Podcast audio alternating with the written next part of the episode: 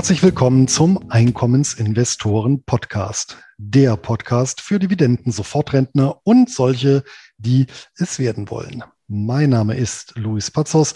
Ich betreibe den Finanzblog nur bares ist wahres.de rund um das Thema Hochdividendenwerte und ausschüttungsstarke Geldanlagen. Auch von mir herzlich willkommen zu unserem Format. Mein Name ist Anton Gneupel und ich betreibe den YouTube-Kanal Devi Dividende, auf dem ich regelmäßig Videos für einkommensorientierte Anleger veröffentliche. Nachdem wir in der letzten Folge mit dem Thema Mindset in eher seichte Gefilde abgetaucht sind, wird es heute mit den Yield-Kurs wieder etwas technischer. Zunächst klären wir, was die sogenannten Yield-Kurs überhaupt sind, wie sich diese Titel von anderen Unternehmen abgrenzen lassen und was deren Vor- und Nachteile für Einkommensinvestoren sind. Des Weiteren werden wir auf die Nachhaltigkeit im Zusammenhang mit Yieldkurs eingehen und klären, ob und wie wir diese Instrumente für unsere Strategie nutzen. Selbstverständlich schließen wir auch die 28. Folge mit unseren beiden Hochdividendenwerten des Monats ab. Doch bevor wir jetzt direkt ins Thema einsteigen, schildert Luis nochmal kurz das Angebot unseres Sponsors. Und das ist, wie könnte es auch anders sein, äh, CupTrader mit Sitz in Düsseldorf, der Broker und unsere persönliche Empfehlung für alle Einkommensinvestoren, den der Dreiklang aus kostenlosem Depot, günstigen Handelskonditionen und Zugang zu allen bedeutenden Weltbörsen wichtig ist. CupTrader bietet den Kunden durch die Anbindung an Interactive Brokers eines der weltweit größten Brokerhäuser die Möglichkeit, mehr als eine Million Wertpapiere an über 120 Börsenplätzen zu handeln. Selbstverständlich auch die gesamte Bandbreite an Yieldkurs. Ein großer Pluspunkt sind die äußerst niedrigen Gebühren, vor allem für den Handel an den für Einkommensinvestoren interessanten angelsächsischen Börsen. So kostet beispielsweise eine Kleinorder an der New York Stock Exchange gerade einmal einen Cent pro Wertpapier beziehungsweise mindestens zwei US-Dollar. Kosten für die Verbuchung von Dividenden fallen ebenso wenig an wie laufende Depotgebühren. Und damit können sich Anleger bei CupTrader selbst mit einer vergleichsweise niedrigen Einlage ein breit diversifiziertes Dividendenportfolio aufbauen.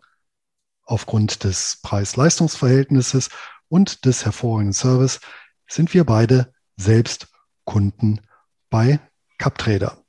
Direkt zur Konto- und Depoteröffnung geht es über ekip.captrader.com und über diese Adresse gibt es auch noch zur Kontoeröffnung eine kleine Überraschung. Soweit zum Sponsor der Folge und damit gehen wir über zu den Yieldkurs. Ja, Luis, nachdem die letzte Folge ja wirklich nicht jedermanns Sache war mit dem etwas überstrapazierten Mindset-Thema, möchten wir ja heute mal wieder so eine klassische alles über Yieldkurs-Folge äh, machen, wie wir es auch schon zu Reads und wie wir es auch schon zu ja, Holdinggesellschaft gemacht hatten. Und das wolltest du ja jetzt auch schon länger besprechen. Deswegen gibt es heute die Yieldco-Folge und heute in der Gruppe gab es da auch Diskussionen. Also ich nehme an, dass das ja von Interesse ist. Ja, auf jeden Fall. Gerade für mich als Freund und Förderer grüner Geldanlagen hatte ich ja gedrängt bzw. mir ausbedungen, dass wir im Gegenzug zu der letzten seichten Folge jetzt eben mal was Wertpapiermäßiges machen. Und ich habe dir schon gesagt, du sollst ja nicht immer Mindset sagen. Gibt es eine deutsche Entsprechung bei Yieldco? Da kann man das Ganze ein bisschen lockerer sehen. Ganz einfach deswegen, weil es gibt keine ja, Entsprechung. Das ist im Prinzip ein englischer Eigenname und der steht für was genau, Anton? Ja, und damit hast du direkt zur Definition der Yield-Kurs übergeleitet. Und zwar zur, erstmal zur begrifflichen Definition. Ich würde die Definition einmal in begrifflich und einmal in inhaltlich aufteilen. Und die begriffliche ist etwas einfacher, zumindest kürzer. Yieldco ist ja eigentlich eine Zusammensetzung aus einmal Yield und zum zweiten Company. Yield ist das englische Wort für Ertrag oder Gewinn, wird aber in den meisten Fällen für die Ausschüttungsrendite verwendet. Also Kursgewinne werden fast nie als Yield bezeichnet, sondern eben Zinsausschüttungen oder Dividendenausschüttungen werden so bezeichnet. Also man kann es wirklich als Synonym für Ausschüttungsrendite verwenden oder Ausschüttung und Company ganz einfach äh, die Gesellschaft, in der Regel ein Unternehmen und äh, zusammengesetzt wäre eine mögliche Übersetzung Ausschüttungsgesellschaft. Ist aber, wie du es schon gesagt hast, äh, da gibt es jetzt keine standardisierte deutsche Variante. Liegt ja auch daran, dass das Ganze inhaltlich, und jetzt kommen wir zur inhaltlichen Definition, gar nicht so abgeklärt ist wie bei den Real Estate Investment Trusts oder bei den BDCs oder bei MLPs. Diese drei Gesellschaftsformen, die haben ja, da ist ja das Begriffliche schon irgendwo gesetzlich verankert. Das ist ja bei den Yieldcos nicht so. Yieldco ist einfach nur ein umgangssprachlicher Begriff für Unternehmen, die im sogenannten erneuerbare Energiebereich tätig sind. Aber das ist das Besondere, eben nicht in der Herstellung von Anlagen. Also die produzieren jetzt nicht äh, PV-Anlagen und die bauen auch in der Regel nicht Windparks äh, oder dergleichen, sondern die kaufen in der Regel bereits bestehende ähm, Windparks oder Solaranlagen oder Wasserkraftwerke und betreiben die dann und verdienen dann Geld am äh, produzierten Strom. Also das ist erstmal so der grobe Bereich. Und eine ja, wesentliche Besonderheit bei den Yield-Kurs ist eben, dass diese anders als ja klassische, also die operieren anders als klassische Stromversorger. Yieldcos verdienen in der Regel vertraglich festgelegt Geld oder durch Einspeisevergütungen. Und dann gibt's, äh, es gibt da wirklich ganz spezielle Vertriebsarten, wie der Strom dann am Ende an den Mann gebracht wird, beispielsweise durch sogenannte Power Purchase Agreements. Also da wird der klassische Strommarkt sozusagen umgangen. Da wird direkt vom, vom Windpark, also vom Stromerzeuger, dann direkt zum Käufer gehandelt, ohne Mittelsmann und durch ja, ganz spezielle Vertriebswege, durch Verträge und Einspeisevergütungen entstehen dann bei Yieldkurs eben auch extrem stabile Umsätze und häufig auch sehr stabile Dividenden. Und das ist eben ein großer Unterschied zu klassischen Stromversorgern, die eben ja laufend am, am Markt, am Strommarkt ihre ihre ja, Energie veräußern bei sehr stark schwankenden, also ja, manchmal mehr oder manchmal weniger schwankenden Strompreisen. Auf jeden Fall, das ist schon mal so ein wesentlicher Un Unterschied, also so eine wesentliche Eigenschaft erstmal von Yieldkurs, mit der man das Ganze ein bisschen ja, abgrenzen kann zu klassischen Stromversorgern. Ähm, Durch diese speziellen Verträge oder auch Einspeisevergütungen haben Yieldkurs in der Regel sehr stabile Umsätze und Dividenden. Nachteil davon ist natürlich, dass man, wenn die ganzen Erträge äh, festgelegt sind, dann auch nicht einfach Preise erhöhen kann als Gesellschaft. Heißt, Wertzuwächse beziehungsweise Kursgewinne können häufig nicht erzielt werden mit Yieldkurs. Und das ist dann vermutlich, dann ist man vermutlich wieder beim Begrifflichen, weil die, weil die Dividenden so prägend sind und bei vielen Yieldkurs ähm, allein schon durch die Verträge keine Wertzuwächse möglich sind, werden diese Gesellschaft vermutlich Dividenden oder Ausschüttungsgesellschaften genannt, weil das einfach das Prägende ist Natürlich gibt es auch Yieldkurs mit Kursgewinnen, aber da kommen wir bestimmt dann nochmal dazu. Ja, das war doch eine wunderschöne Einleitung, der ich wenig hinzuzufügen habe. Weißt du eigentlich, jetzt kommt ein kleiner sprachwissenschaftlicher Exkurs, wie man so ein Wort wie Yieldco, also Yield Company nennt? Ich meine Akronym. Ja, das Wort ist ein Kofferwort, sagt man auch. Ähm, also dann, wenn es so eine Zusammenziehung ist, wie beispielsweise auch Brexit oder Block, also wo man zwei Worte zusammenzieht. Und, und was war Akronym? Ein Akronym ist, wenn ein Wort aus den Anfangsbuchstaben mehrerer Wörter gebildet wird. Okay, und da haben wir wieder was gelernt. Weiter im Text. Ja, und dann äh, gibt es tatsächlich im angelsächsischen Sprachraum auch nochmal eine feine Unterscheidung, nämlich genau zwischen den einerseits ja, Projektentwicklern beziehungsweise Herstellern in diesem Umfeld der erneuerbaren oder regenerativen Energien. Der Begriff ist ja synonym zu verwenden, beziehungsweise auf der anderen Seite eben der Yieldkurs, also der Produzenten letztendlich. Und im Prinzip das Gegenstück zur Yieldco, also im Prinzip die ganze vorgelagerte ähm, Kette, äh, sind sogenannte Green Independent Power Producers, also kurz auch genannt Green IPP. Und das sind also im Prinzip genau äh, diejenigen, die auch, ja, in Deutschland muss man sagen, so ein bisschen unter die Räder gekommen sind in den letzten ja, 10, 20 Jahren.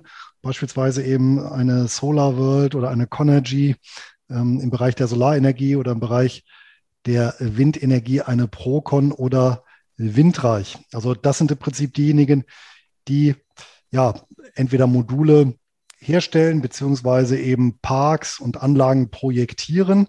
Und die Yieldco wartet genau diesen Prozess ab in der Wertschöpfungskette. Ja, hat dann natürlich die Möglichkeit, genau zu prüfen, wie ist dort die Ausbeute, ja, äh, wie lässt sich diese Ausbeute dann auch vertreiben und kann dementsprechend dann auch einen Preis bestimmen, zu dem sie solche Anlagen übernimmt.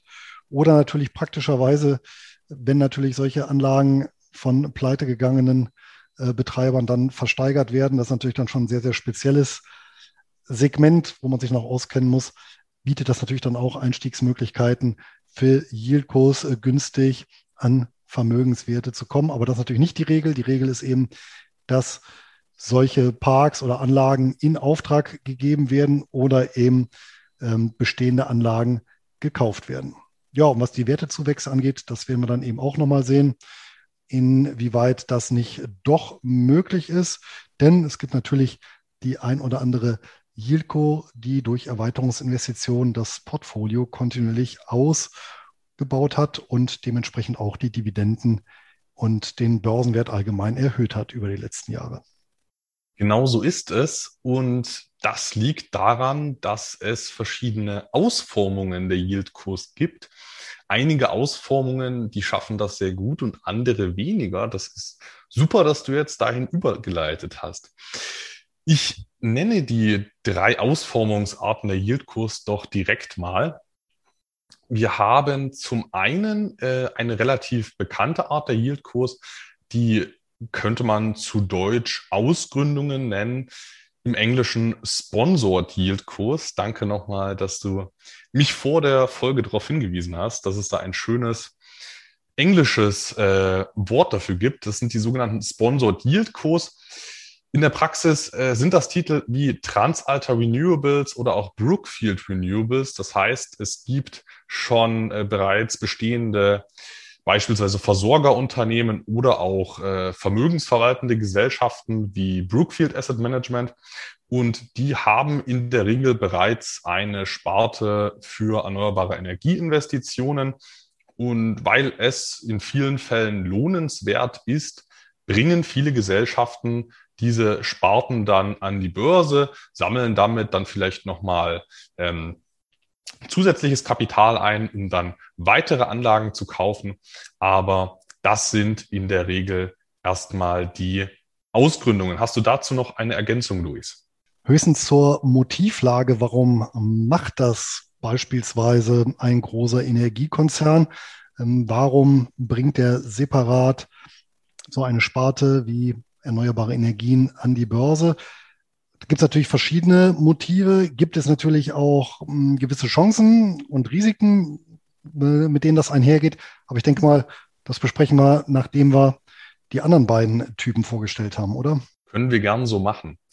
Die zweite Ausformung der Yieldkurs, das sind die eigenständigen Unternehmen. Das ist mal so ein ganz schwammiger Begriff oder der schöne englische von dir, die Independent Yield Kurs. Das sind nach meiner Beobachtung überwiegend Unternehmen, also man kann es halt auch wirklich als Unternehmen bezeichnen mit operativem Geschäft. Das sind äh, wirklich selten Gesellschaften, die so richtig Pure Play nur in Windparks beispielsweise investieren und dann nur die Einspeisevergütungen bekommen und ansonsten nichts. Also diese Independent Yield Kurs, die haben dann häufig schon relativ viele Angestellte, die machen dann beispielsweise auch die Wartung der Parks und äh, sind dann beispielsweise auch in der Entwicklung oder auch im Vertrieb tätig. Die haben manchmal auch noch äh, Vertriebsnetze. Also die äh, Independent Yield Kurs, das sind dann schon die eher unternehmerischen Titel. Ein Beispiel dafür wäre die deutsche NKWIS. Und die Nummer drei, das, also die dritte Ausformungsart der Yieldkurs, das sind die klassischen Fonds, also Fonds für Solarparks oder Fonds für Windparks. Und da gibt es natürlich außerbörslich eine ganze Menge. Aber es gibt vor allem auch ganz viele börsengehandelte Closed-End-Funds, die in Solarparks investieren, die in Batterien, Batteriespeicher investieren, die in Windparks investieren und so weiter. Also das ist so die Fondsausprägung äh, unter den Yieldkurs, die dann kaum unternehmerische Tätigkeiten hat. Aber das sind jetzt so die drei Arten. Zum einen die Ausgründungen, die Sponsored Yieldkurs, die als zweites die eigenständigen Unternehmen, die Independent Yieldkurs und als drittes die Fonds Yieldkurs.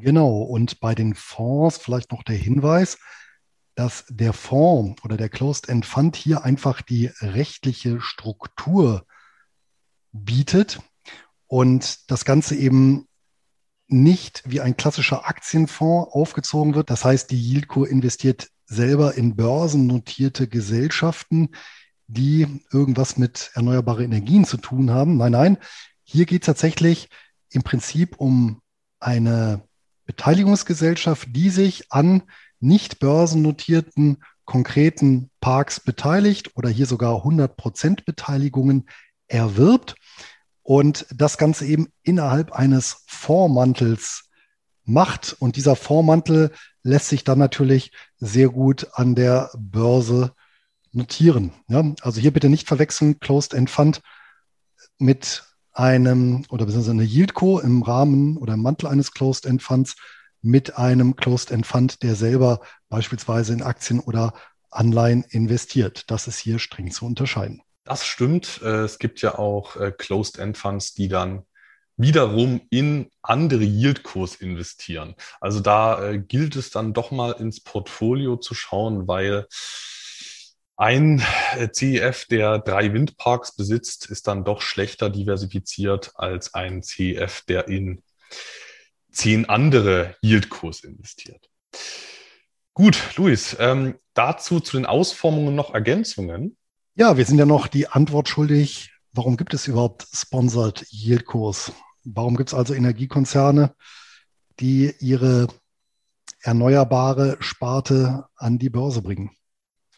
Also ein Motiv hatte ich, meine ich, schon angedeutet. Äh, ich wiederhole das äh, gern nochmal, habe ich wahrscheinlich nicht äh, konkret genug betont. Also ich, ich glaube, dass es einen großen Bewertungsunterschied gibt äh, zwischen einer privat im Konzern gehaltenen ähm, Renewable-Sparte und einer an der Börse gebrachten, an die Börse gebrachten Renewable-Sparte. Das gibt es ja bei ganz vielen Unternehmen, dass äh, wenn die Teile ihres Unternehmens abspalten, dass die dann viel mehr wert sind als vorher. Hat das ja auch bei, bei Ferrari gesehen. Die wurden ja auch abgespalten und äh, sind danach äh, viel mehr wert geworden. Also gerade bei einem solchen, ja, bei einem solch spannenden Thema wie erneuerbare Energien, glaube ich, dass es da Riesenbewertungsunterschiede gibt. Und wenn man da so einen Teil an die Börse bringt, dann kann man halt mal Angenommen, der Markt bewertet äh, an der Börse doppelt so hoch, könnte man 100% Rendite mit einem Börsengang der Renewable-Sparte erzielen. Das ist korrekt. Ergänzend kommt dann natürlich noch hinzu, es gibt ja nun mal auch viele Konzerne oder auch Konzernteile, die eben auf Projektierung spezialisiert sind und dann die einmal projektierten Parks und Anlagen im Bestand halten. Das zählt dann aber nicht zu deren Kerngeschäft. Und dann liegt es natürlich nahe, diese an die Börse zu bringen, genau um solche Bewertungsreserven zu heben. Und ja, je nach Wunsch das Ganze auch flexibel zu halten. Denn häufig ist es ja so, dass die ursprüngliche Muttergesellschaft, ja, bei Transalta ist ja beispielsweise so signifikante Anteile an der an die Börse gebrachten Tochter hält. Ja, und dadurch natürlich auch noch einen Einfluss auf die Gesellschaft hat, ähm, vom Cashflow partizipiert und dann natürlich auch, ja, je nachdem wie die Zeichen stehen, dann auch eine, ja, wie soll ich sagen, flexible Verfügungsmasse haben, die dann noch versilbert werden kann. Wobei auch hier sollten wir uns natürlich nichts vormachen. Natürlich geht es um Kapitalbeschaffung und natürlich wird die Braut dann an die Börse gebracht, wenn sie besonders hübsch ist. Die andere Alternative ist natürlich, wenn es dem Unternehmen besonders schlecht geht und die irgendwie zu Cash kommen müssen. Ja, das ist dann allerdings nicht die Regel, sondern die Regel ist natürlich, dass solche Ausgründungen äh, getätigt werden, wenn die Zeiten besonders äh, gut sind. Daher ja bei so Neuemissionen von Sponsored Yieldcos grundsätzlich mal Augen auf. Und hier ist natürlich davon auszugehen, dass die Muttergesellschaft als absoluter Insider weiß, was sie da tut und ihren Schnitt machen wird. Das heißt, gegebenenfalls für die Anleger ist äh, ja, der Gegenpart nicht ganz so üppig bemessen. Aber vorsichtig sollte man ja allgemein bei ganz frisch an die Börse gebrachten Unternehmen sein. Also das ist ja auch äh, an verschiedenen IPO-Fonds ersichtlich, dass so ganz frische Unternehmen häufig dann in naher Zukunft äh, nicht ganz so gut performen. Und das gilt vermutlich auch für Yieldkurs. Ja, das ist ein bekannter Effekt, genau. Das, das durchgängige Zeichen von Neuemissionen, eine signifikant niedrigere Rendite im Schnitt ergibt über einen langen Zeitraum als die Investition in äh, Bestandsaktien. Gut, Luis, ich denke, jetzt haben wir es erstmal mit den Ausformungen.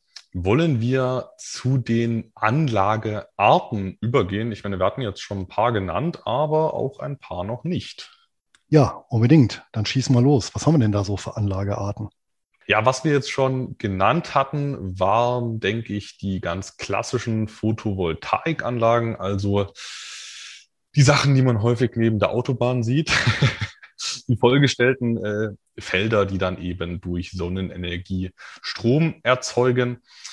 Was wir auch genannt hatten, waren die Windparks, äh, Schrägstrich äh, Windräder. Da wird auch, äh, da wird nicht durch Sonne die ähm, Energie erzeugt, sondern durch Wind. Ich meine, am Ende entsteht Wind auch durch Sonneneinstrahlung, aber das lassen wir jetzt mal weg, weil sonst äh, würde das für alle anderen Arten auch so gelten. ähm, die Nummer drei, das sind Wasserkraftwerke.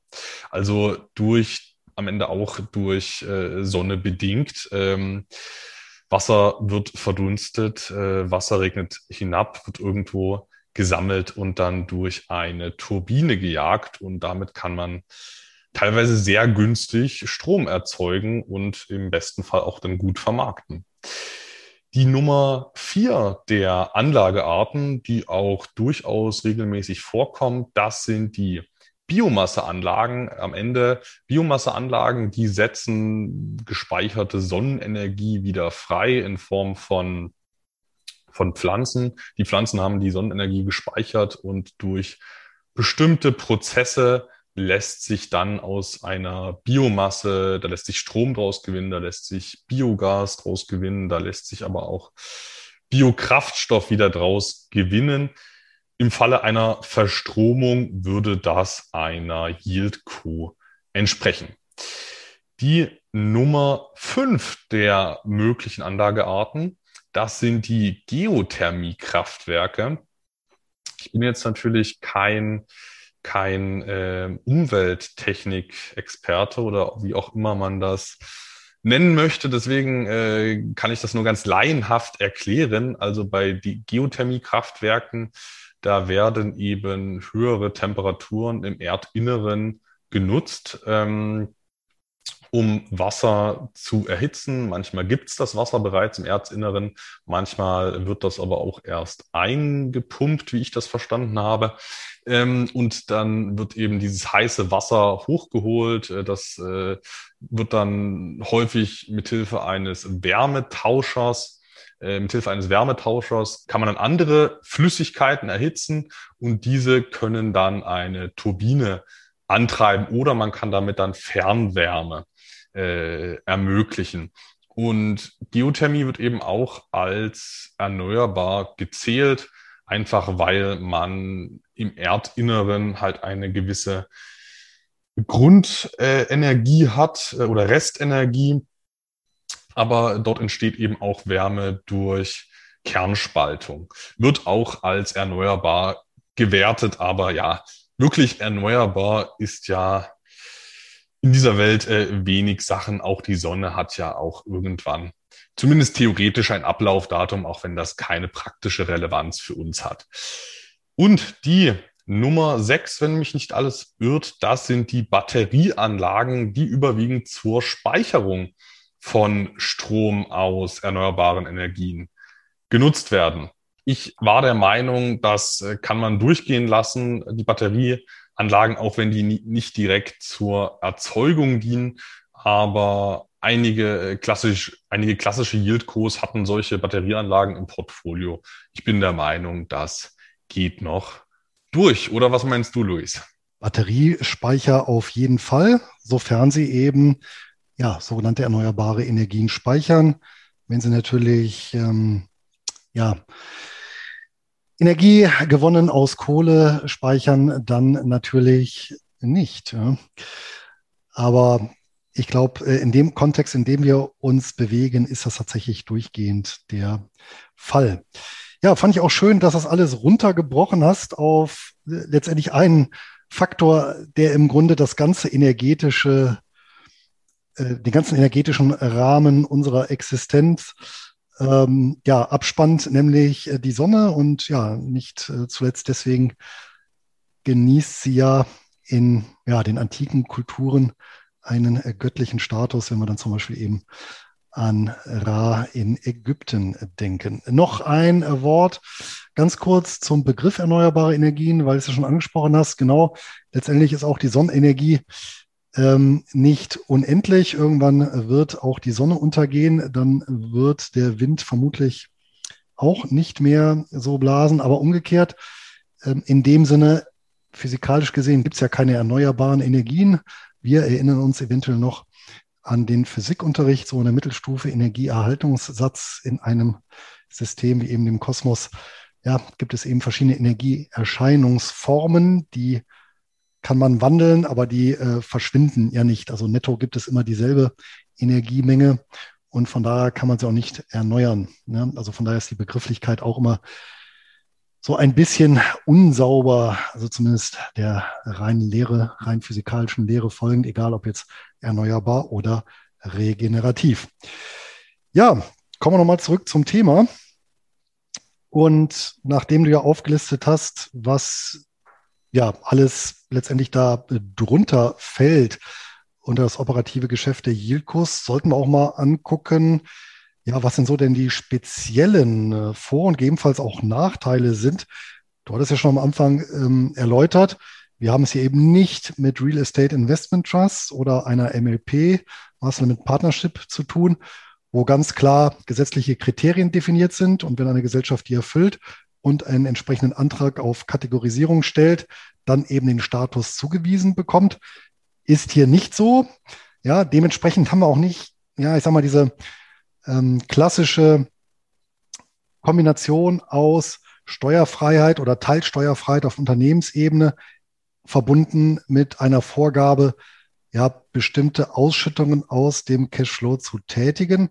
Aber so ganz weit entfernt sind wir davon auch nicht, richtig? Ja, wir haben natürlich jetzt nicht so diese klassischen rechtlichen Konstrukte wie bei REITs oder wie bei äh, BDCs. Auf der anderen Seite bewegen wir uns mit Yieldkurs aber trotzdem in einem sehr stark regulierten Markt. Also äh, es ist, das, da kommen wir jetzt auch nochmal mit bei den Vor- und Nachteilen dazu, aber allein äh, durch die Einspeisevergütungen etc. ja, ist das zumindest äh, doch in gewissen Teilen äh, standardisiert, dieser Markt. Ja, das stimmt zumindest für ein jeweiliges Land, also für eine Jurisdiktion. Allerdings muss man natürlich sagen, international ist das Ganze natürlich extrem gesplittet. Und selbstverständlich ist es so, dass die Yieldcos rechtliche Privilegien in dem Sinne genießen, die über die letzten Jahre oder Jahrzehnte aufgebaut worden sind, aber die unterscheiden sich natürlich äh, zwischen den unterschiedlichen Ländern. Also die Förderung in ja, dem Vereinigten Königreich ist anders als in Deutschland, ist wiederum anders als in Frankreich und wiederum anders als in Kanada. Äh, nichtsdestotrotz, der Trend über die letzten Jahre und Jahrzehnte geht eben in diese Richtung. Und im Prinzip gibt es drei große Vorteilsblöcke, aus denen die Yieldkurs Nektar saugen können. Das eine ist der Block Abnahmegarantien. Ja, wir kennen es hier beispielsweise auch in Deutschland aus dem Erneuerbare Energiegesetz, wo eben die Verpflichtung besteht, Strom, der über ja, entsprechende Anlagen wie beispielsweise Solar- oder Windkraft erzeugt wurde, dass der eben auch eingespeist werden muss ins Netz und auch einen gewissen Vorrang hat, so dass ich hier natürlich ja letztendlich für mein Produkt eine ja, Abnahmegarantie habe. Ja, und ähnlich und ähnliche äh, Richtlinien gibt es natürlich in anderen Ländern auch. Der zweite Block, den hast du eben schon genannt, Anton, da sind solche Sachen wie Mindestvergütungen, dass eben also Preisvorgaben gibt, die liegen natürlich meist oberhalb des Marktpreises und sorgen dafür, dass ich eine ja, entsprechend gut kalkulierbare Marge auf mein Produkt erhalte, was zudem und ein Preis, der zudem recht wenig schwankungsanfällig ist, ja, als wenn es eben ein reiner Marktpreis wäre.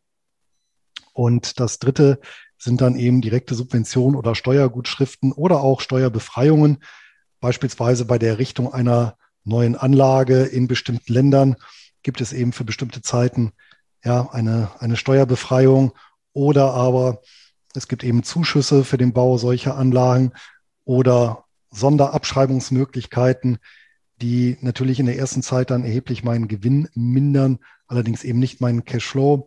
Also ähm, da gibt es eben eine Vielzahl von äh, ja, Stilblüten, die eben das Steuerrecht so hergibt. Aber das sind so die drei wesentlichen Blöcke. Die sind natürlich nicht so homogen wie jetzt beispielsweise bei den äh, Reiz, die ja, Steuerbefreiung auf Unternehmensebene erstmal pauschal. Also hier gilt, es zu differenzieren, aber unterm Strich profitieren die Yieldkurs von der aktuellen Politik und das dürfte vermutlich auf absehbare Zeit auch so bleiben. Und damit sind wir natürlich schon bei einem ganz, ganz wesentlichen Vorteile der Yieldkurs. Was haben wir da noch für Vorteile, Anton? Ja, du hattest ja jetzt ähm, schon zwei Punkte, die ich mir aufgeschrieben hatte, genannt. Zum einen die Abnahme, die Abnahmegarantien und zum anderen die Preisgarantien. Insgesamt befinden wir uns natürlich in einem förderfreudigen Umfeld. Es müssen jetzt nicht nur Unternehmenssteuern sein, sondern das kann auch die, die bevorzugte Ausweisung von Flächen sein, dass man da mal ein Auge zudrückt. Ähm, insgesamt äh, ja ein förderfreudiges Umfeld, das hattest du so schon erwähnt. Dazu kommen nochmal ganz grundlegend, dass man hier keine oder häufig keine Herstellungs- und Entwicklungsrisiken hat. Äh, ist natürlich jetzt, nachdem wir das schon gesagt hatten, eigentlich banal, aber wenn man sich überlegt, äh, wie was für Tiefphasen der Renewable-Markt schon hatte, insbesondere bei den produzierenden Unternehmen, bei den Herstellern, da ist das doch auf jeden Fall nennenswert, dass man hier von den Herstellungs- und Entwicklungsrisiken befreit ist. Durch das Geschäftsmodell bedingt sind natürlich die Dividenden vergleichsweise gut kalkulierbar. Und ein ganz wichtiger Punkt, den du, meine ich, auch noch nicht angesprochen hattest, das ist der Punkt der Inflationsanpassungsklauseln. Und zwar häufig ist vertraglich festgelegt äh, zwischen den äh, Abnehmern und den Yieldcos, dass man angenommen, wenn jetzt es in einem Jahr zwei Prozent Inflation gibt, dass man dann beispielsweise die Vergütungspreise um 1,5 Prozent anheben kann. Das ist sowas, was ich relativ häufig beobachtet habe, dass man zumindest um einen großen Teil der Inflation dann die Preise anheben kann. Und das ist wirklich ein Riesenvorteil dafür, dass man sich ja ansonsten in einem sehr nominalen Markt bewegt. Das ist ja alles äh, vertraglich geregelt, alles nominal geregelt. Ähm, man, man hat ja Einspeisevergütungen, die nominal sind. Und normalerweise gehen ja mit nominalen Beteiligungen immer so diese Inflationsrisiken einher. Und dass man dann um einen großen Teil der Inflation die, äh, die Zahlungen äh, anpassen kann, das ist schon ein äh, großer Vorteil. Ja, ergänzend möchte ich da noch anmerken, dass ja entgegen landläufiger Meinung bisweilen, dass es sich bei Wind- oder Solarenergie um ja sogenannten Flatterstrom handelt. Das ist natürlich grundsätzlich richtig. Keine Sonne, kein Strom oder kein Wind, kein Strom. Aber der Vorteil ist eben bei Bestandsanlagen gibt es mittlerweile auch weltweit äh, so eine so gute Datenlage, dass sich tatsächlich der Ertrag sehr präzise berechnen lässt. Und mit beigetragen zu dieser Datenlage haben tatsächlich absolut spezialisierte Unternehmen. Das weiß ich deswegen nur so präzise, weil wir genau hier in der Nähe in Kassel mit Enercast beispielsweise so einen, ja, einen sogenannten Hidden Champion haben, der tatsächlich genau das macht. Der verkauft äh, Winddaten, also Windprognosen an entsprechende ja, Anlagenbetreiber, so dass sie dann halt wirklich sehr gut ähm, die entsprechenden, die entsprechende Ausbeute kalkulieren können.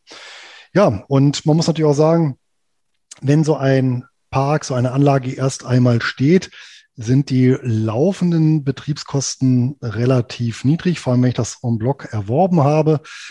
Und häufig ist es ja auch noch so, dass diese Yieldkurs dann die Wartung und den Betrieb dieser Anlagen und Parks auch nochmal an externe Dienstleister vergeben, sodass die häufig eine sehr, sehr schlanke Struktur haben. Damit kommen wir zu den Nachteilen. Ja, sehr gerne. Und die sind meiner Meinung nach, ähm, wie schön die Vorteile auch klingen, äh, die Nachteile sind auch nicht ohne.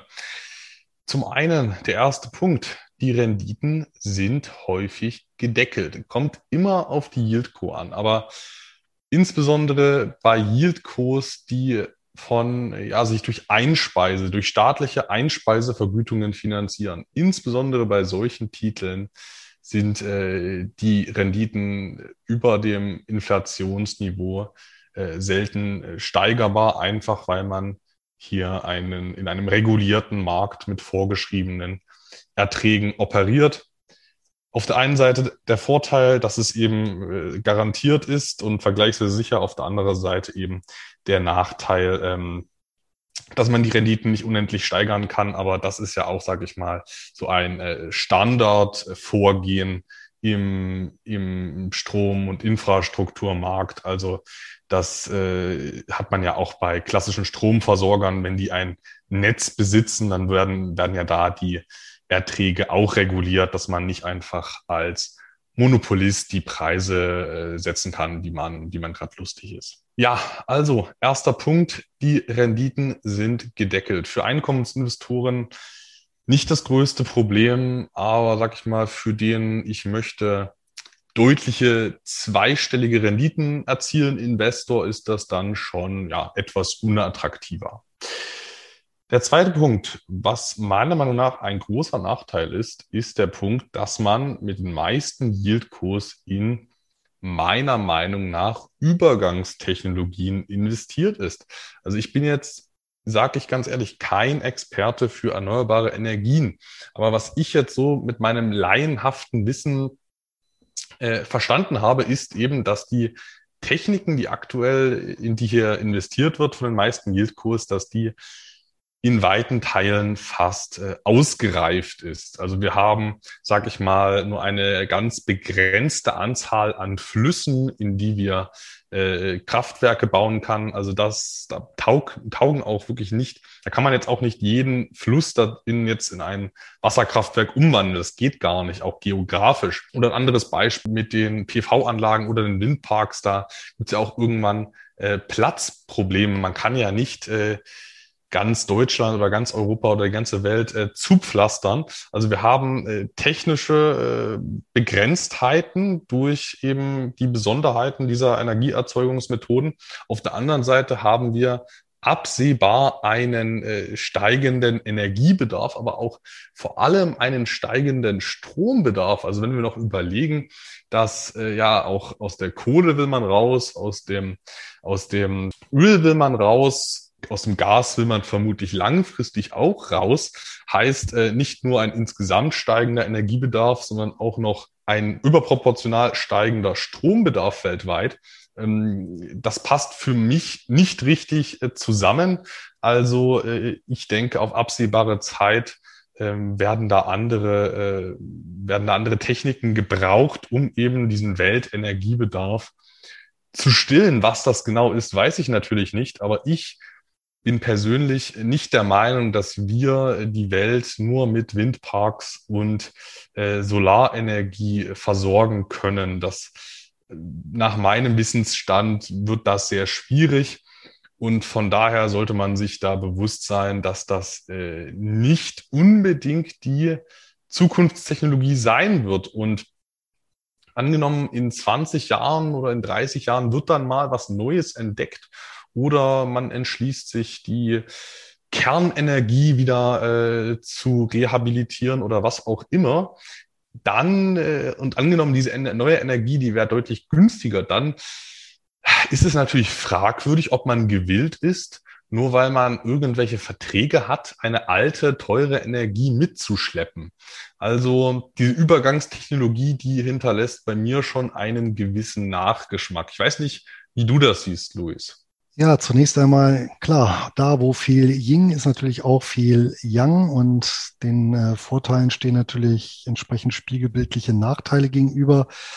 Ob es eine Übergangstechnologie ist oder nicht, gute Frage, vermag ich auch technisch nicht zu beantworten.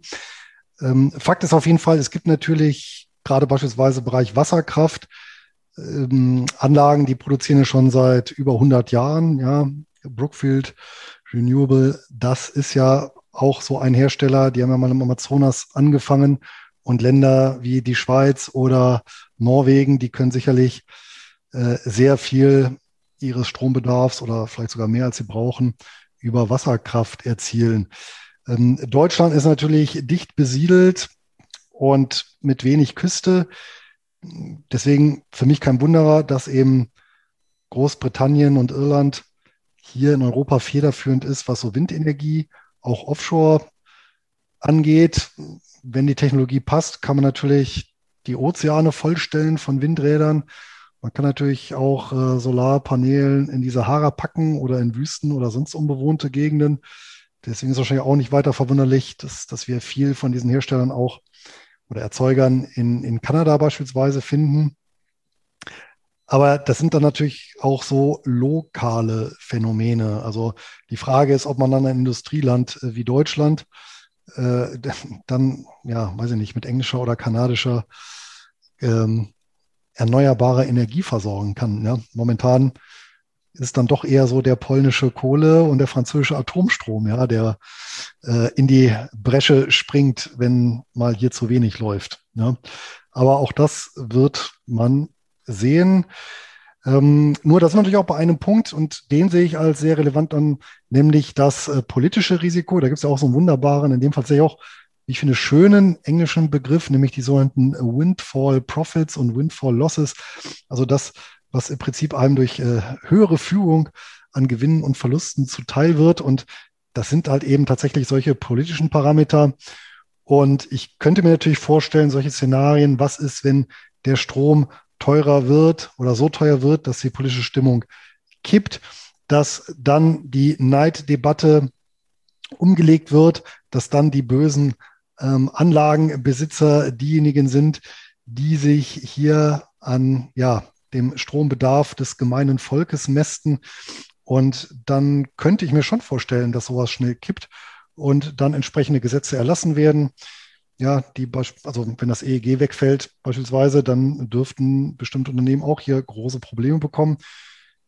Wäre natürlich auch in anderen Ländern vorstellbar. Also das halte ich für, ich persönlich für wahrscheinlicher, als dass jetzt eine ja, neue Basistechnologie den Erneuerbaren hier den Gar ausmacht. Aber das politische Risiko, das ist natürlich immer relevant. Und hier gilt das, was bei anderen Anlagen auch gilt, nämlich ja, breite Diversifikation über Erstellungsarten, über Länder, Regionen, Währungen. Dann kann man das natürlich ein Stück weit abfedern.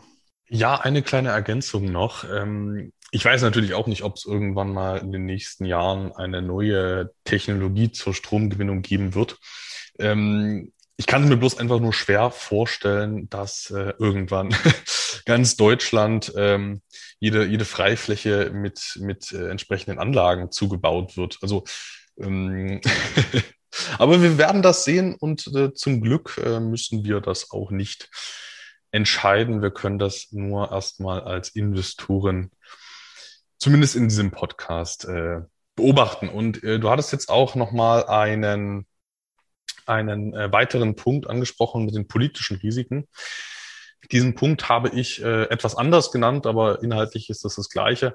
Also, dass äh, die entsprechenden Anlagen der Yieldkurs eben häufig ohne äh, staatliche Eingriffe unwirtschaftlich sind.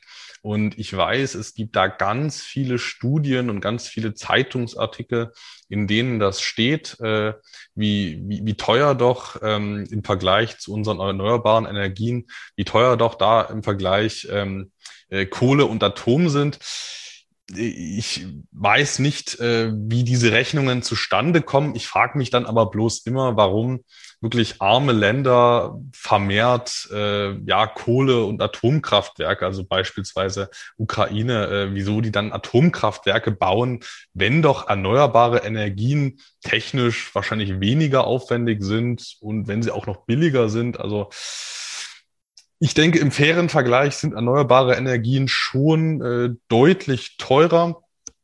Hat natürlich auch, sage ich mal, äh, ja, äh, gute Gründe. Also es ist ja äh, zumindest umwelttechnisch, äh, zumindest klimatechnisch vermutlich äh, nachhaltiger, aber es hat eben einen Preis und wie du, wie du es jetzt schon gesagt hast, wenn mal ähm, das Wohlstandsniveau, warum auch immer, absinken sollte, Mm, dann ist es eben die Frage, ob die Menschen noch gewillt sind, so viel Geld für Strom zu bezahlen. Und ich, das ist eben natürlich fragwürdig, weil so ein Vertrag, der ist schnell gebrochen, wenn ein, äh, wenn, wenn, wenn die Stimmung in der Gesellschaft kippt und dann, dann äh, werden auch Politiker entsprechende Maßnahmen einleiten, um eben ja der Stimmungslage ähm, wieder Herr zu werden. Und ja, also es ist für mich so ein bisschen, äh, so ein bisschen die Spekulation darauf, dass es weiterhin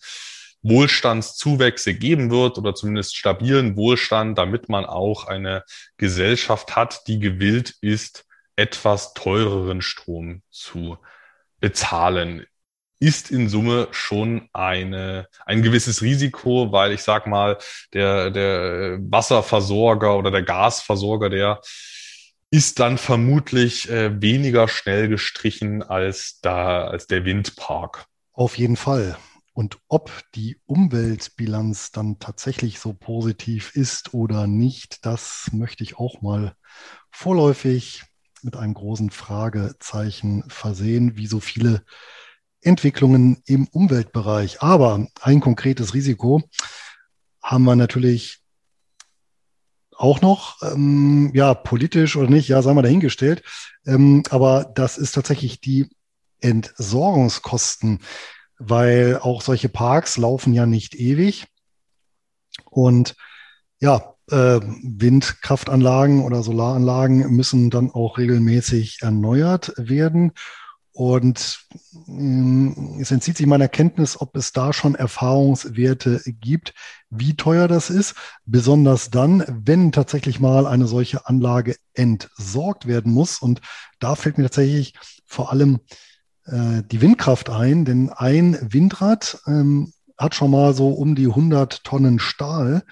Ja, und gut, das wird wahrscheinlich noch gehen, aber das Fundament, und da war ich dann doch erstaunt, ähm, umfasst etwa 1300 Kubikmeter Beton, Pi mal Daumen.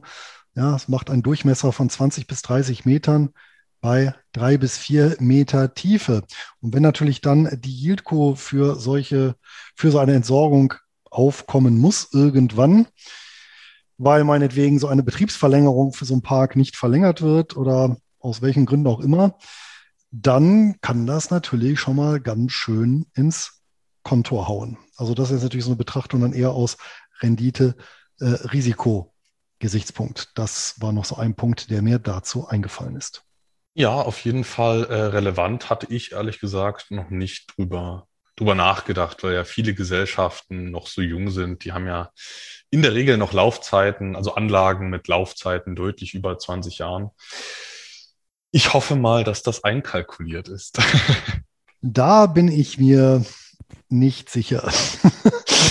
und genau, äh, aber du sagst es ja, die Branche ist relativ jung und genau äh, das ist das Thema. Wir haben eben kein langfristiges äh, Zahlenwerk, auf das wir setzen können. Das heißt, ja, hier investieren wir dann in ja dann doch eine ja relativ oder eine, eine, eine Branche ohne äh, langfristige Erfahrungswerte, ja. Du hattest jetzt aber auch schon mit dem, mit dem Umweltthema äh, einen weiteren Punkt von mir angesprochen. Ich wollte noch mal ganz kurz das Thema Nachhaltigkeit im Zusammenhang mit Yieldkurs aufgreifen, auch wenn jetzt Nachhaltigkeit ähm, jetzt äh, nicht der Schwerpunkt sein soll und auch bei uns im Podcast sicher nicht Schwerpunkt ist. Aber Yieldkurs werden ja doch relativ häufig als grüne Anlagen beworben und äh, landen dann auch in irgendwelchen ESG-Fonds. Ich sehe das in der Regel ein bisschen differenzierter und tue mich extrem schwer mit der Einordnung. Yieldkurs äh, sind die Guten und die Grünen und die Tollen und jetzt eine Southern Company, die wäre jetzt äh, quasi der Teufel, börsennotiert da tue ich mich sehr, sehr schwer damit. Äh, ich weiß nicht, wie du das genau siehst. Also es wird ja immer, äh, es wird ja immer von der CO2-Reduktion gesprochen. Natürlich, ich muss sagen, ich bin da jetzt nicht äh, der, äh, der erneuerbare Energien-Experte, aber das sind jetzt, sage ich mal, relativ einfache Gedankengänge. Es wird ja immer verglichen, äh, Kilowattstunde Windenergie versus Kilowattstunde Kohlekraftwerk. Und in dem Vergleich, äh, wenn alle Anlagen schon stehen, verliert natürlich äh, irgendein konventionelles Kraftwerk. Die ganzen Herstellungskosten und auch Entsorgungskosten, die du jetzt auch angesprochen hattest, die sind da aber nicht einkalkuliert nicht einkalkuliert ist auch diese gesamte Wartung. Also ein Offshore-Windpark, der, der steht ja auch nicht einfach da und produziert Strom und alles ist gut. Ähm, ich habe da mal mit einem, der dort so eine Farm äh, geleitet, so einen Park geleitet hat, gesprochen. Da, äh, der hat sich ein bisschen darüber lustig gemacht, dass das immer als nachhaltig gesehen wird weil, ähm, also er hat sich über seinen eigenen Park eigentlich lustig gemacht, weil, weil dort die ganze Zeit irgendwelche Versorgungsschiffe rumfahren, also wirklich äh, extrem, hat er gemeint, äh, in extremem Ausmaß, weil dort die ganze Zeit irgendwelche Helikopter rumfliegen. Das verhagelt dann in der Praxis, denke ich, schon die Bilanz, wenn man das Ganze dann noch aufwendig entsorgen muss, äh, wird so ein Windpark oder ein erneuerbare Energiepark äh, oder ein äh, PV-Park wird dann doch einen nennenswerten CO2-Abdruck haben. Wie das jetzt im konkreten Vergleich aussieht, weiß ich nicht, aber ich halte überhaupt nichts davon, äh, das jetzt als äh, CO2-freie äh, Energie Gewinnung äh, zu sehen und deswegen zu sagen, dass es äh, total nachhaltig wäre. Das sehe ich sehr kritisch. Im, neben den eher zweifelhaften äh, klimatischen Auswirkungen, ähm, die ich jetzt als Laie auch nicht endgültig beurteilen kann, weiß ich aber ganz genau, dass solche Anlagen für die Umwelt, also für äh, Pflanze, Pflanze, Tier und Boden hat das sehr große und in der Regel negative Auswirkungen. Das sieht man ja auch nicht, wenn man jetzt auf so einer Homepage von der Yieldco äh, ist. Da sieht man nur die grünen Wiesen und äh, man hat sofort ein gutes Gewissen. Wenn man dann mal überlegt, was passiert, wenn so ein Staudamm gebaut wird, das ist ja eine äh, Zerstörung eines kompletten Ökosystems. Da werden dann äh, Fischarten, die sterben dann dort aus die, das äh, komplette Ökosystem wird verändert. Es wird, äh, also ich äh, gehe ab und an mal angeln, also habe ich da einen vergleichsweise guten Einblick, was das für so einen Fluss bedeutet. Nur mal als ganz kleines Beispiel. Und wenn dann irgendwelche Tierarten aussterben, finde ich das aus Nachhaltigkeitsgesichtspunkten auch eher kritisch und dass dann in Brasilien oder in Chile da auf die Fische Rücksicht genommen wird, das wage ich mal ganz stark zu bezweifeln. Da sprichst du natürlich auch einen ganz entscheidenden äh, Punkt an und wie so viele ja, politische Schlagworte, die häufig ja in ja, Kulthandlungen äh, münden, ähm, zählt auch ja, der Begriff der Nachhaltigkeit ja dazu. Ähm, Friedrich August von Hayek hat mal äh, solche Worte, Wieselworte genannt, ja, weil das Wiesel im Prinzip ein Ei aussaugen kann, das also von außen noch heil aussieht, aber innen eben komplett hohl ist. Und das ist halt mit dem Begriff auch der Fall. Es ist nicht trennscharf definiert. Ja, genau wie die Yieldco passt ja dann und kann natürlich beliebig mit Inhalt gefüllt werden. Und das sieht man ja auch an den Debatten. Ja, und das ist natürlich auch ein ja, so elender Punkt der ganzen Umweltdiskussionen. Doch wir wollen das Ganze ja aus Investorensicht abschließen. Anton, hast du den Yieldkurs bei dir im Portfolio? Ja, wir können gern direkt zu unserer Nutzung übergehen. Ich wollte das nur kurz ergänzen, was du gerade eben gesagt hast. Also ich finde es ja grundsätzlich schon wichtig, sich mit Umwelt- und Naturschutz und Klimaschutz auseinanderzusetzen. Das Einzige, was ich damit sagen wollte, war, ähm, dass man sich nicht äh, täuschen lassen sollte von solchen grünen Investor Relations Seiten und dass man insbesondere bei irgendwelchen ESG-Fonds mal ganz genau überlegen sollte, was man hier eigentlich kauft und ähm, nur weil man die klimatischen oder die Umweltnachteile nicht kennt von einer, von einem Unternehmen, dann heißt es nicht, dass es sie nicht gibt. Und ähm, das trifft, denke ich, äh, bei vielen Yieldkurs zu. Nichtsdestotrotz, ich halte Yieldkurs für ein absolut legitimes Instrument äh, für Einkommensinvestoren, natürlich mit einem sehr speziellen Profil. Das ist wirklich so eine eine Mischung aus äh, Fixed-Income-Anlage durch diese Einspeisevergütungen und Verträge in Kombination mit Inflationsschutz. Also das ist schon wirklich ein sehr äh, spannendes äh, Profil. Und deshalb habe ich auch eine Yieldco, um genau zu sein, ich habe einen äh, CIF, der in äh, erneuerbare Energieanlagen investiert. Den würde ich als Yieldco einordnen die Nachhaltigkeit, die angebliche Nachhaltigkeit, die hat aber bei der, bei der ähm, Entscheidung, das Ganze ins Zielportfolio aufzunehmen, das hat bei dieser Entscheidung keine Rolle gespielt. Mir ging es dabei darum, eine, eine Jurisdiktion, um genau zu sein, Irland, äh, wollte ich damit abbilden. Und wie ist bei dir, Luis? Ich nehme an, du hast, äh, hast du noch Brookfield Renewable Partners? Nein, die war mir tatsächlich im Kurs zu stark gestiegen so dass ich die Ende des letzten Jahres veräußert habe. Aber ich bin tatsächlich in dem Sektor deutlich überproportional zur Weltmarktkapitalisierung der Yieldkurs investiert und das tatsächlich eben aufgrund der von dir genannten Vorzüge, nämlich der stabilen Ertrags- und daher Ausschüttungslage. Das haben wir wieder 2020 sehr gut sehen können. Das politische Risiko in dem Fall nehme ich eben im Kauf, versuche dem durch Streuung ein Stück weit zu entgehen. Aber der springende Punkt ist eben auch, dass ich mit diesem Sektor mich ein Stück weit unabhängig vom ja, restlichen Aktienmarkt oder Anleihenmarkt positionieren kann. Sprich, die Korrelation ist hier nicht so eng. Ich habe also einen schönen Diversifikationseffekt, dass eben mit einer relativ unabhängigen äh, Anlageklasse, was eben Umsätze, Gewinne und Zahlungsströme angeht. Daher finde ich, gehört ein gewisser Anteil Yieldco von der Grundüberlegung her auf jeden Fall in jedes Portfolio eines Einkommensinvestors. Das sehe ich ganz genauso und damit unsere Zuhörer auch gleich mal eine Idee bekommen, was man sich kaufen könnte ins eigene Depot, gehen wir doch direkt mal zu unseren HDWDMs über. Oder was hältst du davon? Auf jeden Fall. Ich bin schon wieder ganz gespannt, was du uns Feines mitgebracht hast. Aber ich vermute mal, es ist keine Yieldco.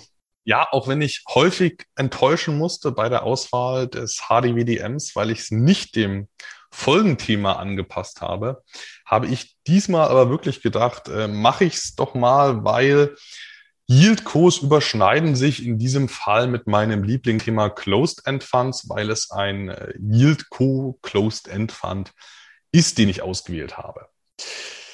Ja, durch die Nachhaltigkeitsdiskussion sind ja wirklich äh, sehr viele entsprechende Papiere stark im Wert gestiegen. Sei es äh, Brookfield Renewable, sei es Next Era Energy, diese gesamten Schichten, Geschichten haben ja sehr extrem, also extrem gute Kursverläufe, wenn man überlegt, was das für ein Bereich ist.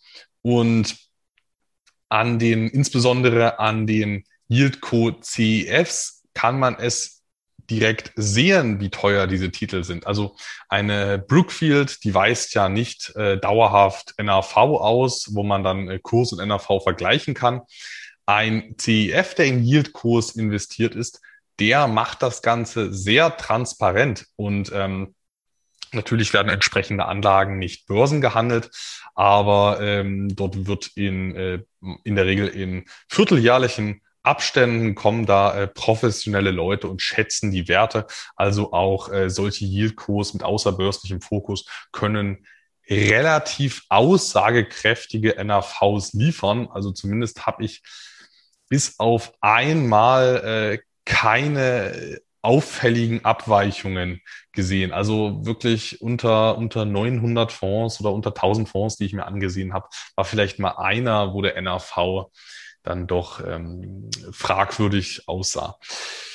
Ja, also bei den Yield-Co CEFs äh, kann man es sehr deutlich sehen, wie teuer der gesamte Markt ist. Und da sowieso der ganze Yield-Co-Markt für meinen Geschmack ein bisschen zu teuer ist, habe ich gedacht, stelle ich doch einfach mal so einen richtigen Platzhirschwert vor. Mache ich ja ansonsten nicht so gerne, weil ja die ganzen Platzhirsche meistens so diesen Platzhirsch-Preisaufschlag genießen, so wie Main Street Capital oder Realty Income oder andere sehr beliebte Closed-End-Funds. Die Platzhirsche sind meistens extrem teuer. Macht in diesem Fall aber keinen Unterschied, weil den Titel, für den ich mich entschieden habe, der ist genauso teuer wie der Rest. Und zwar ist das die Renewables Infrastructure Group Limited. Die Abkürzung ist Trick.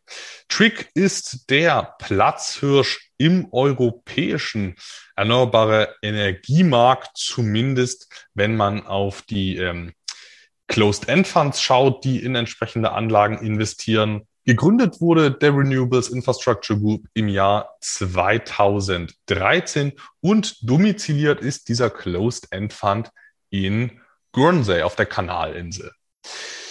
Die Anlagestrategie, die ist relativ eindeutig. Man hat es hier natürlich mit Direktbeteiligungen zu tun. Also man investiert hier nicht in börsengehandelte Wertpapiere, sondern man erwirbt direkt die Rechte an, an, an entsprechenden Anlagen. Der Schwerpunkt ist selbstverständlich erneuerbare Energien. Und die wichtigste Anlagenart im Portfolio, das ist die Windenergie, also die äh, Windparks, die nehmen den größten Anteil im Portfolio ein.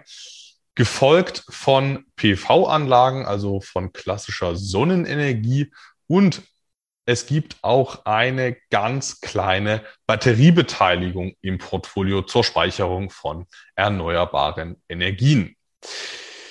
Geografisch liegt der Schwerpunkt der Gesellschaft im Vereinigten Königreich, ist auch relativ logisch. Du hattest es auch schon erwähnt. Dort sind die Bedingungen für die äh, Stromerzeugung mit Wind einfach sehr gut. Es gibt aber auch Beteiligungen in Deutschland, in Frankreich, in Schweden und in Irland. Insgesamt ist Trick aktuell an 75 Projekten beteiligt und kommt damit auf ein stattliches Bruttovermögen von 2,43 Milliarden britischen Pfund, also ein Milliarden Closed-End Fund. Und äh, da es 75 Positionen sind, kann man sich auch vorstellen, wie, wie teuer die Errichtung von entsprechenden Parks sein muss. Und also es ist ein sehr kapitalintensives Geschäftsmodell. Börsenwert liegt bei 2,67 Milliarden britischen Pfund. Und äh, da der Titel keinen Hebel einsetzt und somit der Nettoinventarwert auch dem äh, Bruttovermögen von 2,43 Milliarden Pfund entspricht, wird dieser Titel mit einem fast zehnprozentigen Agio gehandelt. Also das ist ganz klar und transparent sichtbar, dass dieser Titel zu teuer ist, genau wie die ganzen anderen Yield-Co-CEFs, wo es offensichtlich ist. Ich nehme an, dass es bei Titeln wie Brookfield Renewable oder Transalta genauso aussieht. Ähm, wieso sollte es anders sein? Die Preisspanne ist vergleichsweise stabil gewesen in den letzten 52 Wochen, wie auch für das Geschäftsmodell typisch. Geschwankt ist der Titel zwischen einem Pfund und 19 Pence bis ein Pfund und 39 Pence. Gesamtkostenquote, das ist das Praktische, wenn wir eine Yieldco im, im CEF-Mantel kaufen. Die wird ganz transparent ausgewiesen und die liegt bei sehr günstigen 0,91 Prozent. Also unter einem Prozent Kostenquote bei einem ganz klar aktiv gemanagten Anlageweg liegt natürlich auch daran, dass wir es hier mit einem Milliardenfonds zu tun haben. Da profitieren alle von den Skaleneffekten. Trick zahlt übrigens quartalsweise Ausschüttungen und das bei einer aktuell relativ attraktiven Ausschüttungsrendite von 5,3 Prozent. Für die Ausschüttungsquote musste ich so ein bisschen in die Trickkiste greifen, weil wie auch schon bei meinem letzten Wert hat hier der Shutdown-Crash so ein bisschen durch Einmaleffekte die Bilanz äh, verhagelt. Dementsprechend habe ich hier mal den äh, Gewinn aus 2019 und 2020 kombiniert und davon insgesamt die Ausschüttungsquote gebildet. Und ähm, beim kombinierten Gewinn 2020, 2019 liegen wir bei einer Ausschüttungsquote von 73,7 Prozent, was ein sehr stimmiges Gesamtbild ist. Die Steigerungsrate der Zahlungen lag in den letzten fünf Jahren bei 1,1 Prozent pro Jahr, entspricht leider nicht ganz der Inflation. Aber das hatte ich ja vorhin auch schon erwähnt, dass die Inflationsanpassungsklauseln häufig geringfügig dann unter dem echten Inflationsniveau sind. Die Dividendenserie, die besteht seit Auflage, also seit 2013 und das bei einer Verschuldungsquote von 0% ausweislich der Bilanz 2020. Die Kursentwicklung war auch aufgrund der Überbewertung kontinuierlich positiv, aber auch der NAV hat sich positiv entwickelt, ganz klar. Und du hattest es auch schon erwähnt, dass hier bedingt durch Einspeisevergütungen und äh, Abnahmegarantien, dass hier in der Regel die Kursausschläge etwas niedriger sind als beim sonstigen Aktienmarkt. Der Maximalverlust lag trotz Shutdown-Crash nur bei 24 Prozent. Und das ist nur der Maximalverlust auf Kursbasis. Im NAV sah das Ganze noch viel beeindruckender aus. Der NAV ist im Rahmen des Shutdown-Crashs von 115 britischen Pence pro Anteil auf 110 britische Pence gefallen. Also um fünf Pence gefallen. Das ist wirklich eine Minimalbewegung und zeigt wieder, wie, ja, wie interessant und wertstabil dieses Geschäft am Ende ist für Anleger. Und in Summe muss man wirklich sagen, ist dieser Titel optimiert für die Cash-Ampel. Also ist mir wirklich aufgefallen. Und ich musste wirklich gucken, wo kann ich mal was abziehen, damit ich jetzt hier nicht einfach zehn eierlegende Gänse gebe. Aber ich habe dann doch ähm, Punkte gefunden. Zum einen die Bewertung der Titel ist überbewertet, muss man einfach so sagen. Und als zweites eben die Steigerungsrate unter Inflationsniveau ist, finde ich, auch eine gelbe Ampel wert, wenn man überlegt, dass die Ausschüttungsrendite nur bei 5,3 Prozent liegt. Also wäre die jetzt bei 8 Prozent, dann könnte man auch mit stabilen Zahlungen zufrieden sein, aber 5,3 Prozent, da möchte man dann doch vielleicht schon etwas höhere Zahlungen erhalten. Zumindest wäre das wünschenswert. Die Gesamtrendite seit IPO, die lag bei stattlichen 9,3 Prozent pro Jahr. Auf Kursbasis natürlich durch die Überbewertung ein kleines bisschen verfälscht. Und handelbar ist der Titel über das Kürzel TRIG, also Trick, über die Londoner Börse. Und jetzt zu dir, Luis. Ich hoffe, Du bleibst hier den Werten treu und hast eine klassische Yieldco mitgebracht. Auf diese Frage muss ich mit dem äh, größten Hit von Fettes Brot antworten. Jein.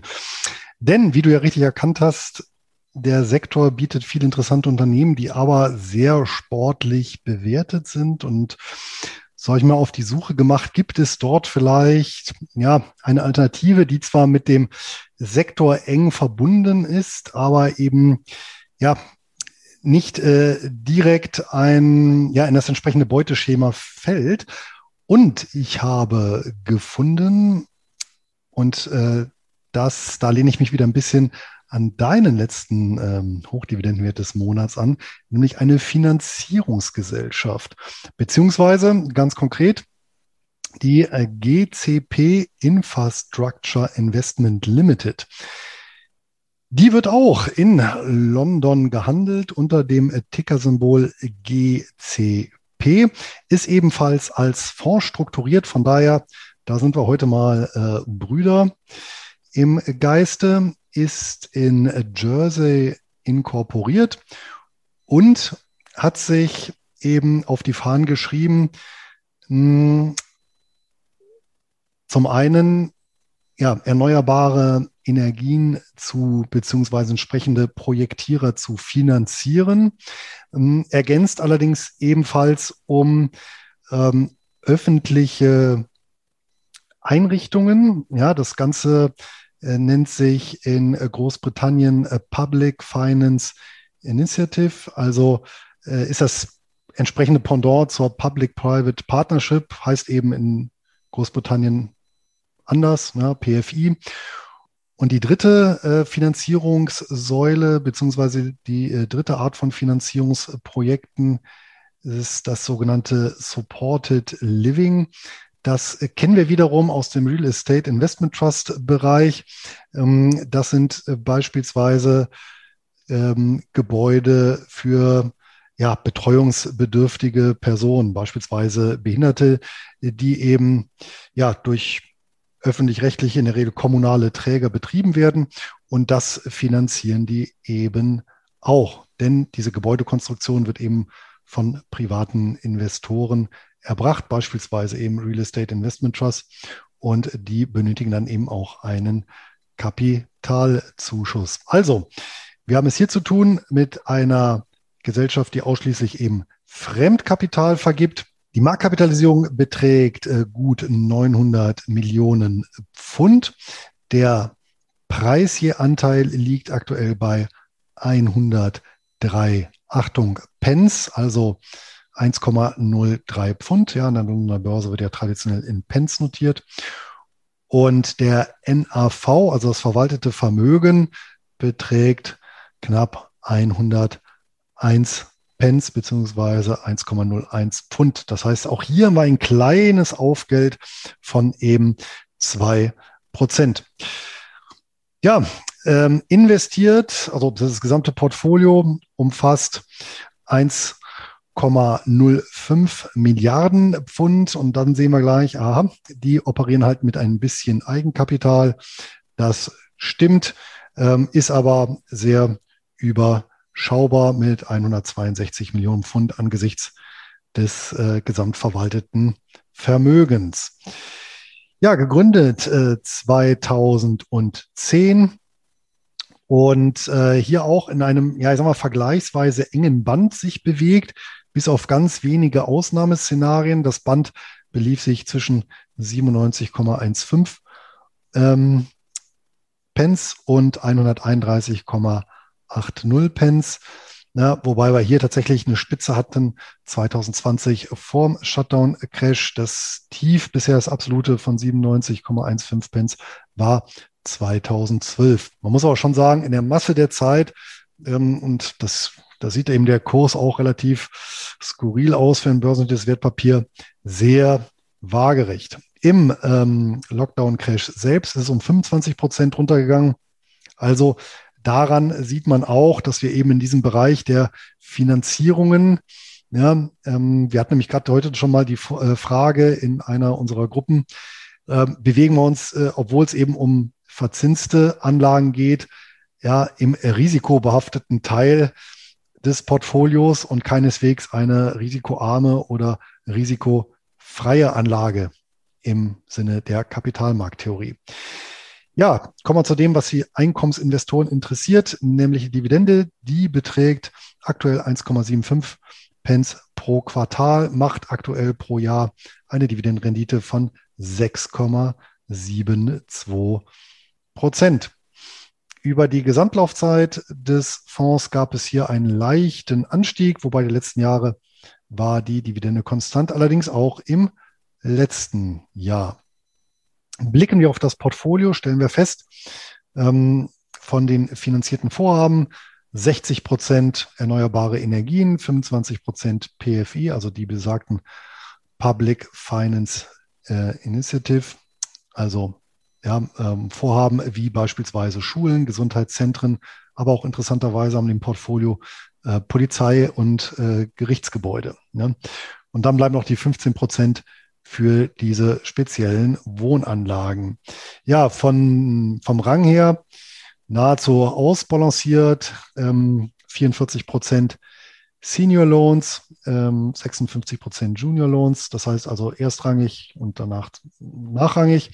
Ja, wobei erstrangig heißt nicht in dem Fall besichert, sondern heißt nur als Gläubiger an erster Stelle von den gesamten ja, Kreditgebern. Ne? Insgesamt ähm, beträgt die Durchschnittsverzinsung 8 Prozent. Ja, wir sehen also etwas höher oder ja doch ein Stückchen höher als das, was ausgeschüttet wird. Das heißt, die behalten dann auch immer ein bisschen was ein ja, in der Kasse. Ähm, von der Laufzeit, eine Durchschnittslaufzeit von 13 Jahren. Das ist relativ lang, aber ich denke auch durchaus vertretbar, weil natürlich wir hier in vielen Bereichen sind, wo eben sehr lange Vertragslaufzeiten ähm, vorherrschen, was eben auch ja sowohl für den äh, ja, Schuldner letztendlich als auch, auch dann für den Gläubiger ähm, das ganze Geschäft gut kalkulierbar macht. Ganz interessant äh, vielleicht noch, weil ja eben so dieses Damoklesschwert Inflation über uns schwebt. Ähm, 58 Prozent der Ausleihungen sind fix verzinst, 42 Prozent sind variabel verzinst, also haben einen Inflationsausgleich integriert. Das heißt, sollte Inflation stark anziehen, wird, naja, ein Teil des Portfolios leiden, ein Teil mit nach oben gespült werden. Das heißt, wir haben ja einen bedingten Inflationsschutz. Das gibt natürlich auch einen Punktabzug. Einen zweiten Punktabzug gibt es äh, bei mir dafür, dass dann doch die Anzahl der Beteiligungen ja vergleichsweise überschaubar ist bei so einem Riesenportfolio, nämlich mit 48 ähm, Beteiligungen ja, auf ein äh, Portfolio von über einer Milliarde Pfund. Das ja, ist schon also für meinen Geschmack hätte es etwas breiter diversifiziert sein können. Aber wir wollen ja jetzt auch nicht päpstlicher sein als der Papst. Ähm, was ich grundsätzlich interessant finde an ähm, dieser Investition ist, dass wir hier im Prinzip auch ein, wie soll ich sagen, ein börsennotiertes Gegenstück haben zu beispielsweise P2P-Plattformen, die oder über die in Geschäftskredite investiert wird, weil hier im Prinzip ja das exakte Pendant ja, ähm, nur eben über eine ja, regulierte börsennotierte Anlage. Übrigens, ähm, die Beteiligung beziehungsweise die Kreditvergaben durch ähm, GCP sind selber wiederum nicht börsennotiert. Ne? Also die kaufen keine Anleihen ja, oder börsennotierte, weiß ich nicht, äh, Preferred Shares oder was auch immer, ja, solche Finanzierungsinstrumente, sondern das sind tatsächlich ähm, ja, außerbörsliche Kreditvergaben. Ja, das vielleicht noch als ergänzender Hinweis. Ja, die Gebühren halten sich auch im Rahmen mit 1,1 Prozent des verwalteten Vermögens pro Jahr. Und ähm, schmunzeln muss ich ein bisschen, als ich auf die Seite geguckt habe, ähm, weil die auch normal auf der Startseite versichern ähm, gegen äh, jede moderne, gegen jede Form moderner Sklaverei zu sein und die auch nicht zu unterstützen, äh, sogenanntes Modern Slavery Statement. Ja, hätte ich jetzt in dem Bereich auch eher nicht vermutet. Ja, in Summe gibt's dafür acht von zehn goldene eierlegende Gänse. Ja, schöner Titel, Luis, auch wenn es jetzt keine klassische Yield-Co war, aber zumindest bist du grob im im Markt geblieben, sag ich es mal so. Es tut mir leid, wenn ich dich jetzt ein bisschen enttäuscht habe. Im Gegenzug hast du mich besonders erfreut. Das gleicht sich ja dann wieder aus. Na, wir werden sehen, wie es dann in der nächsten Folge läuft. Gut, Luis, die Zeit ist fortgeschritten. Willst du noch schnell die Folge mit dem Disclaimer abschließen? Ja, aber klar doch. Die obligatorische Belehrung im Beritt, die vier Punkte, nämlich zum einen die Verlustrisiken bis hin zum Totalausfall, sollten jedem klar sein, ja, dann, dass wir keine Haftung für Schäden aus der Nutzung oder Nichtnutzung der angebotenen Informationen übernehmen, also alles auf eigene Verantwortung und dass wir keine Anlageempfehlung geben, sondern hier unsere persönliche Meinung kundtun. Und zudem haben wir ja gesagt, sind wir als Investoren aktiv, auch im Bereich Yieldkurs und ja, Interessenskonflikte können nicht ausgeschlossen werden auch wenn wahrscheinlich milliardenschwere Fonds eher nicht im Kurs bewegen werden. Ja, wenn jetzt zu diesem interessanten Thema noch äh, Fragen sind oder Verbesserungsvorschläge zu unserem Podcast, wir freuen uns über jede Rückmeldung. Gerne als Kommentar unter dieser Podcast-Folge oder per E-Mail an Einkommensinvestoren at nurbaresistwahres.de. Und wer keine Folge mehr verpassen möchte, kann uns gerne abonnieren oder folgt uns auf einem unserer zahlreichen Kanäle. So, das war's jetzt für heute. Auf bald, eine ertragreiche Zeit, euer Luis. Und auch ich wünsche euch ein glückliches Händchen beim Investieren und viel Freude mit den vereinnahmten Ausschüttungen. Euer Anton.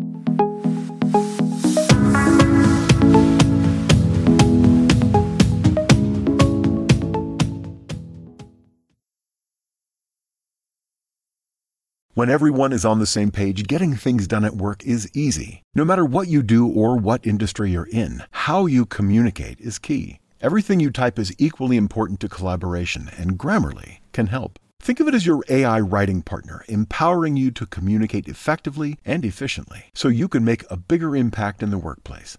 96% of Grammarly users say it helps them craft more impactful writing. And as the gold standard of responsible AI, Grammarly is your secure AI writing partner that allows your team to make their point and move faster. By understanding your writing and context, Grammarly provides relevant, personalized suggestions. And with tone suggestions, you can navigate even the most difficult work conversations. You can also save time, from spending hours editing drafts to just seconds with one click. Sign up and download Grammarly for free at grammarly.com slash podcast. That's G-R-A-M-M-A-R-L-Y dot com slash podcast. Easier said, done.